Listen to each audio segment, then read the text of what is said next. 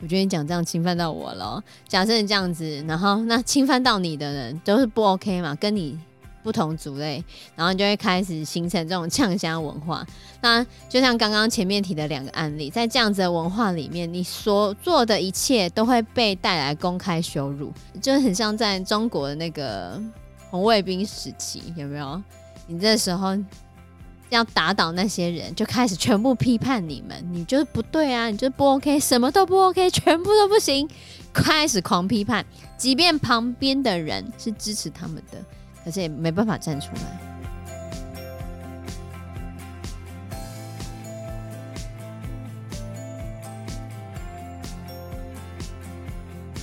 大家好，我是 Anna，我是 Fana，我是 Joe。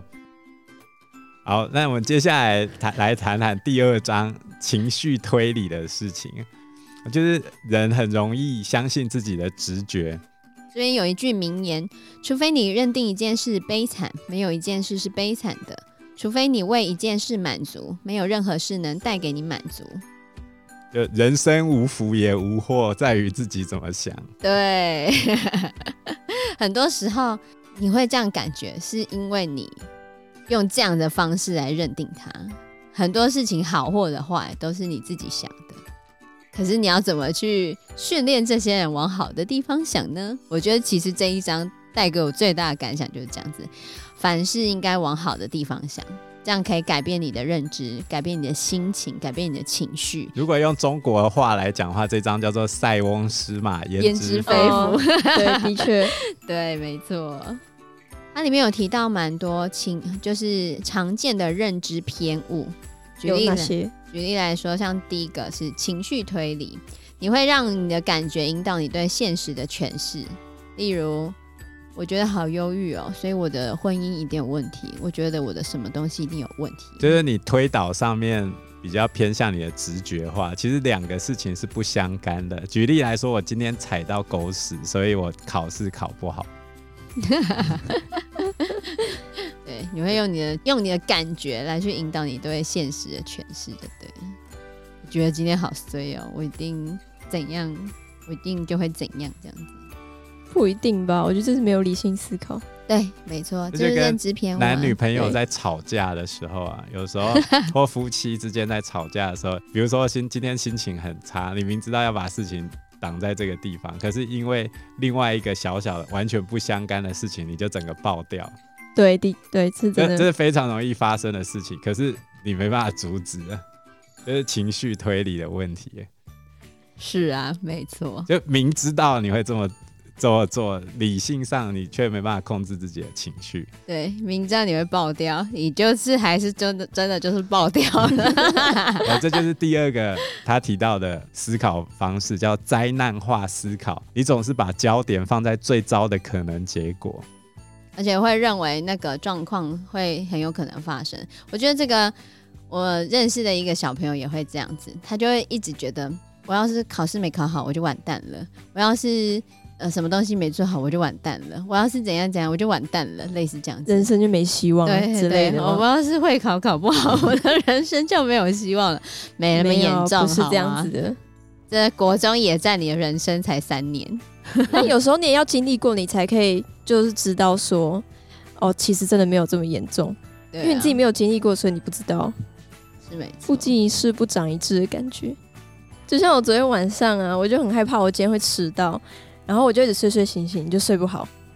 对，因为你就觉得你迟到就完蛋了，对对对对对，这就是典型的灾难化思考。啊、第三个是以偏概全，就是会因为一件小事情，然后就觉得完蛋了，哦，接下来都惨了。举例来说，就是我老是遇到这种事情，我一定什么事情都做不成，我每次都失败，我大概所有事情都会失败，人生没希望。那这样讲跟灾难性思考有什么差别？灾难化思考是放在最糟的可能结果，觉得最糟的情况一定会发生，我一定会怎样？但以偏概全是你因为这件事情，因为一件小事，对，因为一件小而错误的犯错的事情，推论到全部，放大，对，放大全部，我全部都不行，没救了。没有一个可以，我太糟糕了。我交不到女朋友，我这辈子都会是处男之类的。难道不是这样吗？你现在交不到，不代表你以后交不到啊，对吧？对你，我国中交不到女朋友，我这辈子都会是处男的，都会这样吗？不会，你国中而已嘛，对吧？然后下一个叫做二分思考，用全有或全无的角度举例来说，就是每个人都看不起我，每个人都讨厌我，他们都不喜欢我。我觉得我女儿常常会讲这种话，真的、哦？她都说什么？她生气的时候就说他们都不喜欢我。就是你会加一个都嘛？就是全部人都都怎样？对，他们都不喜欢我，他们都讨厌我，他们都不想跟我当朋友。那这时候你会怎么跟你女儿说？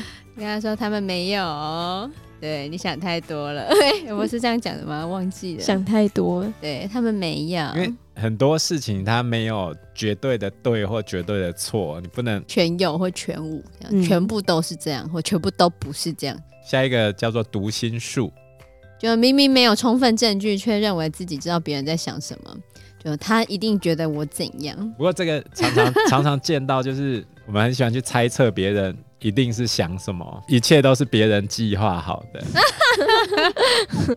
在背后暗算你有没有？深仇大恨，操控，用那个什么深冷的眼光正在窥视着你。对，他这样看我，他一定是知道我昨天做了什么事。有时候的确会有这种想法，对不对？对，真的。他是不是知道我昨天没有洗头？他是闻到我的头臭味。人很喜欢去。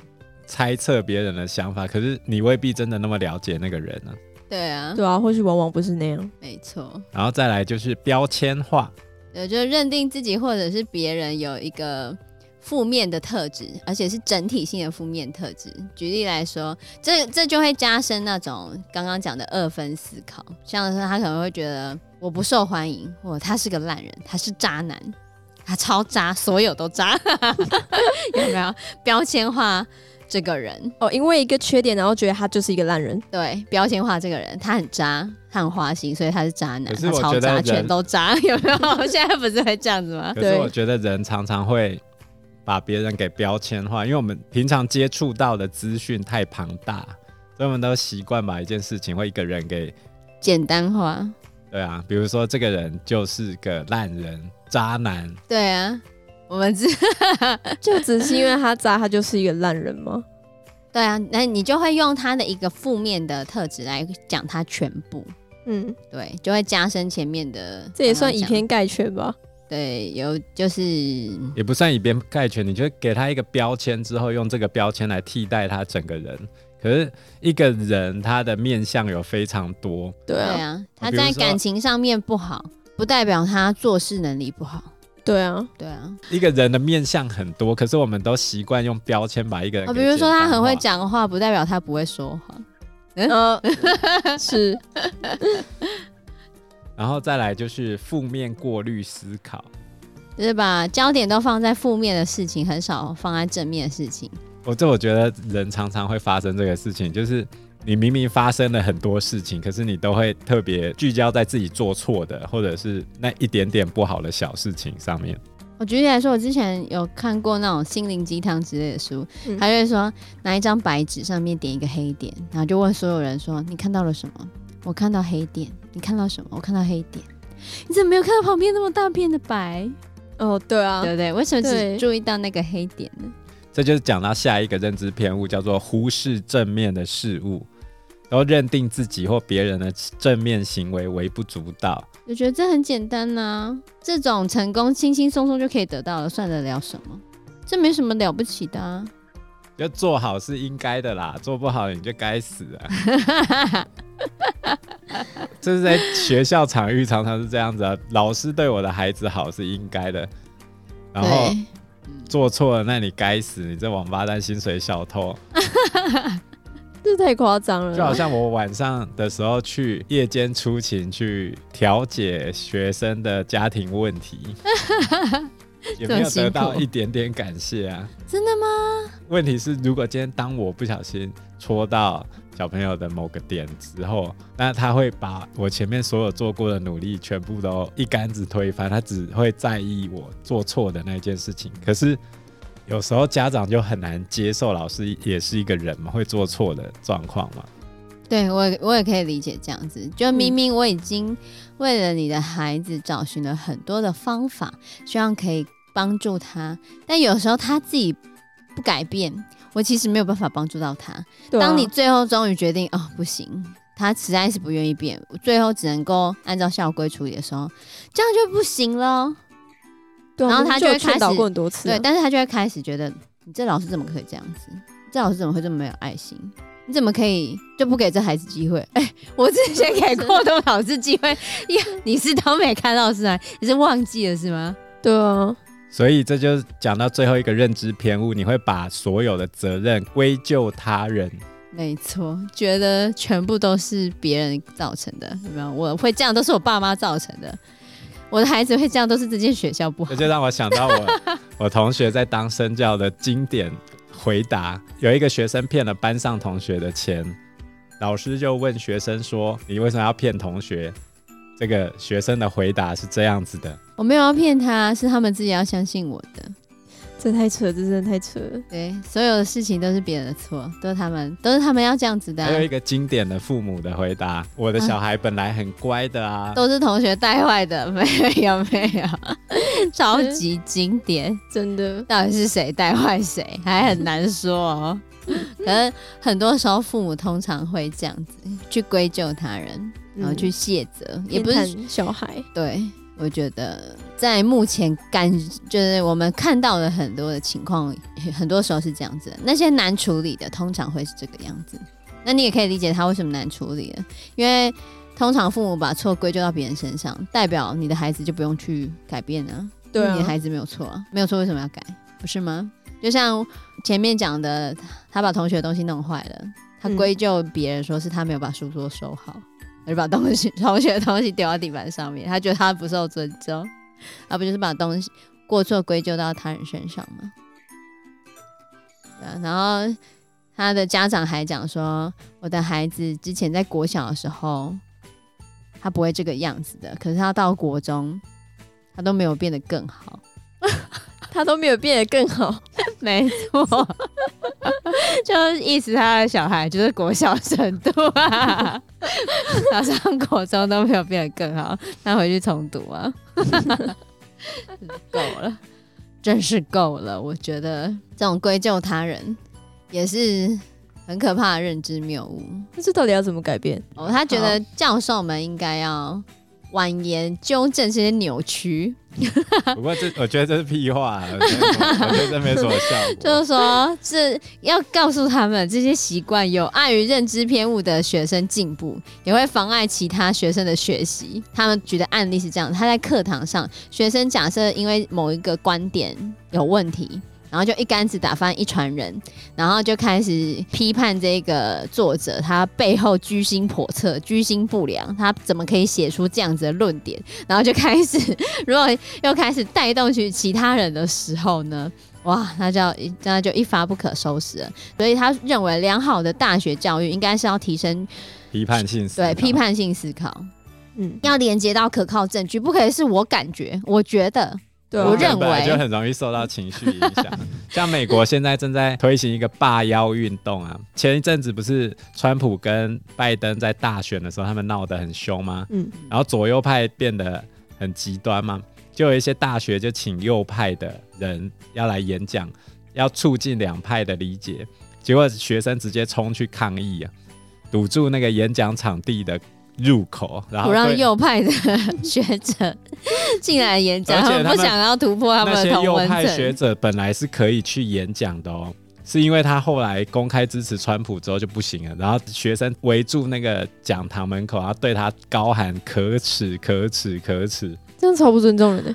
对啊，原本左派跟右派都有人会发动这种罢腰运动，但是在去年选情比较激烈的情况下，左派做这件事情做的特别严重，支持拜登的，他们就很疯狂的讨厌川普，所以我觉得美国的那种二分法则，跟我们台湾也有过之而无不及啊。哦，不是，比我们更超过，但我觉得台湾之前在那个嗯韩粉很兴盛的时候，常常也可以看到很多人在那开始闹家庭革命，就、哦、对对，因为他们支持家里面，因为和长辈支持的对象不太一样，然后就开始 吵架，类似这样子。你有听的？你也有听？有，我有有我有听说。嗯，所以这种言论的问题就很严重啊。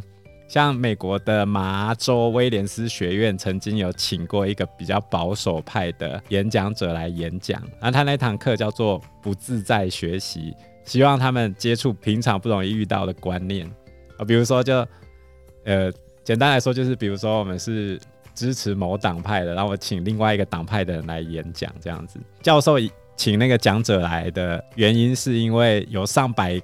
万美国人认为他的看法有分量，甚至同意他的观点，所以他想要让学生呢能够了解为什么那么多美国人会这样想，之后我们才能挑战他们，也能更了解自己的行为跟想法。结果那个学院的学生就发动抗议，然后还有人在 FB 上面讲说，当你抬出对话和聆听另外一方的大旗的时候。却找了一个厌女、拥护白人男性至上的说客来校园，你对学生造成精神、社会、心理、生理上的的伤害，你也是在助纣为虐，帮着散布残暴的意识形态，宰割我们黑色及棕色跨性别的女性姐妹们。什么东西？你是把血浸在他们的血泊里面。太夸张吧！我就邀请了一个跟我不同观点的人，有这么夸张？对啊，有这么夸张吗？教授教授就说，只因为我支持高度争议的讲者来这边演讲，就有人夸张到说我把手浸在这些受压迫者的血泊里面，那就等于是提倡一种信念，冒犯他们的事物不应该进入校园。对，他这等于就是那种认知偏误了，不是吗？而且还把。认知偏误扩大到，因为这些事物冒犯到他们和赞同他们的人，你就全部都把它包裹在里面了。夸张吧？真的夸张。美美国已经走向非常极端的状态。对，他们的大学校园现在都要采政治正确就对了，我觉得很严重的政治，很非常严重。当你一旦政治不正确的时候，你最好就不要讲话，不然很容易就被盯上。所以每个人都要表达意见吗？还是？就是你讲话的时候要非常小心啊。比如说教授教你讲一个东西，嗯、也许你用了名词不对，然后你回去就会发现你在网络上开始被屌了。比如说手枪，你不能讲手枪，可能会冒犯到别人，你就说，哎、欸，比如说你就要讲一个呃金属金属金属子弹发射。器，为什么不能讲手枪？啊，真的就冒犯了没？这这这全怎样都是冒犯啊！哎、欸，我也进入了认知，大冒犯时代。我也进入，我也进入了认知偏误。第三章他们讲的是我们跟他们的谬误，就是人生是好人跟坏人之间的战争。这一章主要在讲的就是同温层的问题。对啊，但是他这边有做一个很有趣的实验，这是在一九六零年代的时候的实验。他先是会把人随机分组。那不管你分组的原因有多琐碎，或者是分组的原因多小，然后你分完组之后，他会给你点数，叫你给就是跟你同组人跟和你不同组的人，你猜会怎么给？会公平吗？嗯，大部分的时候都不太会公平，对不对？对，通常都会给和你同组的人比较多。没错，都会这样。无论任何理由，你只要有一个同组这个概念出现，你就会给。你同组的那个比较多。我们对于跟你不同类的人，或者被你视为是别人、被你视为是他者的人，我们不会有对等的同理心。啊，这边讲了一个超级经典的案例，我觉得蛮有趣的，可以来跟大家分享一下。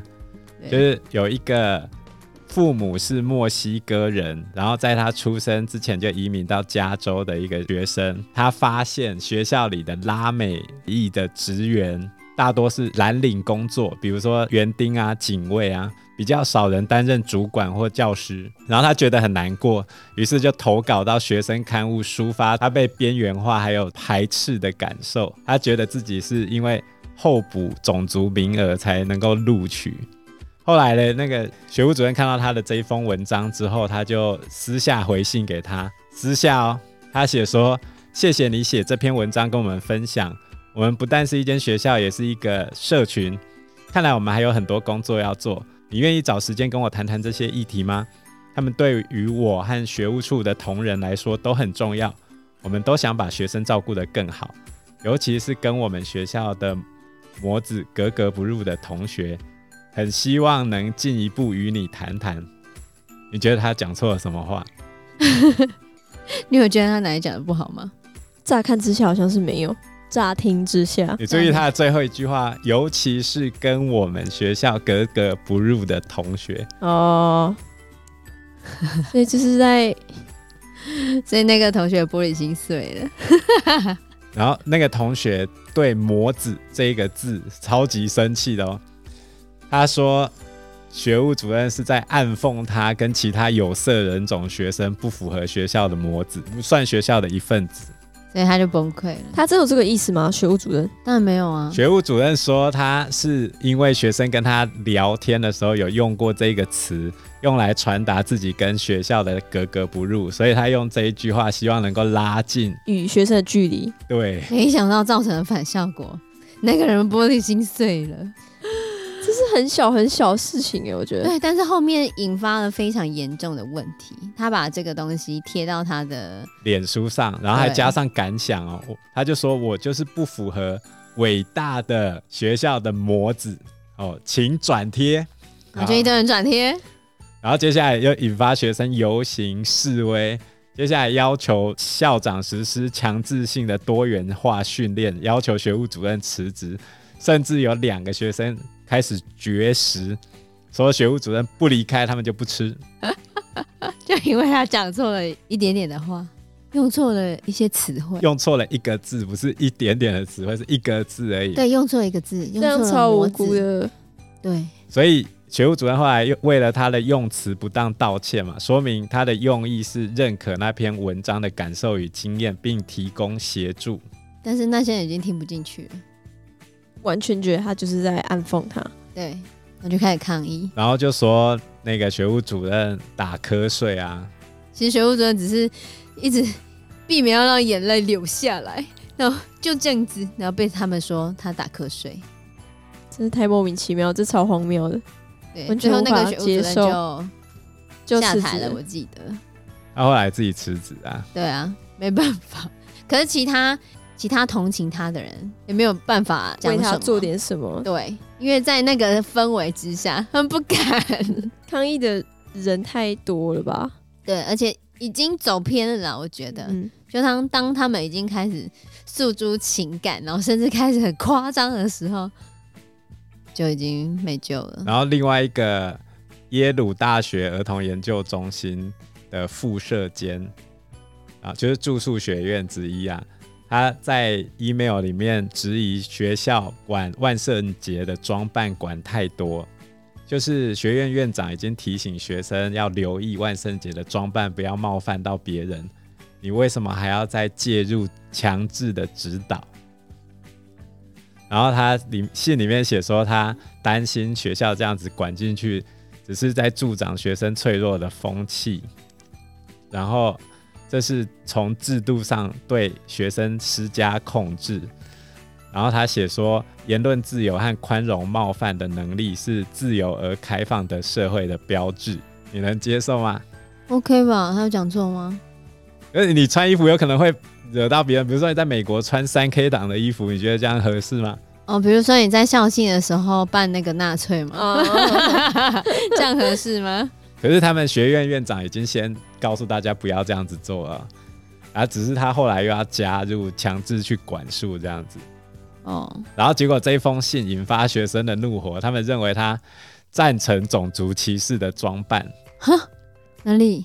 他就说不用管那么多啊，然后学生就直接把他推理到他赞成种族歧视，那就过度推理了，然后在他家后院用粉笔写上标语：“我们知道你住在哪里。”想干嘛？啊？然后他的先生走出来的时候，学生们要求他为他太太的信道歉，然后撤销。他先生试着跟学生对话嘛，也为了造成他们的伤痛致歉，但是伤痛，所以他拒绝撤销他太太的信，然后否定信中的看法。于是学生们就骂他种族歧视啊，欺人太甚啊，剥夺人性啊，制造不安全的环境，放任暴力等等。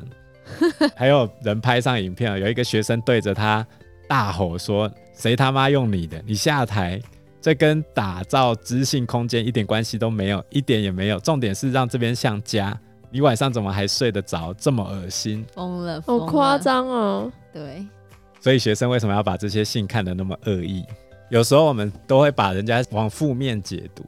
所以第三章其实就是在讲非我族类，其心必异。你跟我不同的想法，你就去死，你就该死，你就全部都错就对了。尤其现在越来越扩大成这个样。他说，其实最好的方式应该是要采用。就是你要去人性化你的对手，然后你要去触发你对手的人性，然后这样子来去施加政治压力。可是很多极左派跟极右派呢，都是去采用共同敌人认同政治，就是我们一起来抵抗敌人就对了，这样比较快凝聚大家。比如说。现在韩粉都是北齐啊，或者是今天一四五零都是北齐啊，绿色的都是共产党，蓝色的都是共产党，红色的都是共产党。对，那些都是小粉红啊。我们透过贴标签的方式，迅速的分出我们跟他们。像刚刚讲的这种共同敌人认同政治，如果跟前面那种违侵犯理论结合，就是你觉得动不动就被侵犯的话，就像前面就说，我觉得你讲这样侵犯到我了。假设你这样子，然后那侵犯到你的人都是不 OK 嘛，跟你。不同族类，然后就会开始形成这种呛虾文化。那就像刚刚前面提的两个案例，在这样子的文化里面，你所做的一切都会被带来公开羞辱，就很像在中国的那个红卫兵时期，有没有？你这时候要打倒那些人，就开始全部批判你们，你就是不对啊，你就是不 OK，什么都不 OK，全部都不行，开始狂批判，即便旁边的人是支持他们的。可是也没办法站出来，然后，所以那些中间的人、中间分子就开始如履薄冰，就是想说：天哪，我该不该替他发声呢？可是我不敢，我等下讲出来也变成被骂的一份子，怎么办？被攻击，对，被攻击。现在越来越走向这种呛虾文化。你把这段节目打开来看就知道啊。现在政论节目都这样子。你不管讲什么话，都会被人家负面解读哦。对，这样也不行，那也不行，根本父子骑驴嘛，什么都不行啊。到底要讲什么？我不知道啊。然后 比如说今天我说有疫苗，也被骂。接下来你就会讲说，你疫苗怎么买的那么贵？然后接下来我说，那我不要付那么多钱，可是我没有疫苗，他就说你怎么那么无能？各种负面解读，哎，对啊，哎，不是，就是大家缺少就事论事，我一定对你的讲的所有一言一行都是从负面的方式去解读，然后来巩固我的同温层，让我获取政治的利益。对啊，这是让自己有安全感的一种行为吗？这样，你们因为你形塑了一个共同敌人之后，你在待在这个舒适圈里面，你就会很开心啊！你觉得？你们就是要目的就是要打倒敌人啊！我们就要找出那个敌方的弱点，反正什么都是弱点，什么都可以攻击就对了。就好像美国把所有的白人啊、白领阶级啊当成是压迫者，反之就是受压迫者，所以受压迫者要把。压迫者打倒，压迫者讲的话都一定是错的。然后男性就是 压迫的，女性就是被压迫的，所以所有的男性白人那些都被贴标签，变成他们是压迫人的人。我觉得走到这个阶段真的是有点可怕了啦。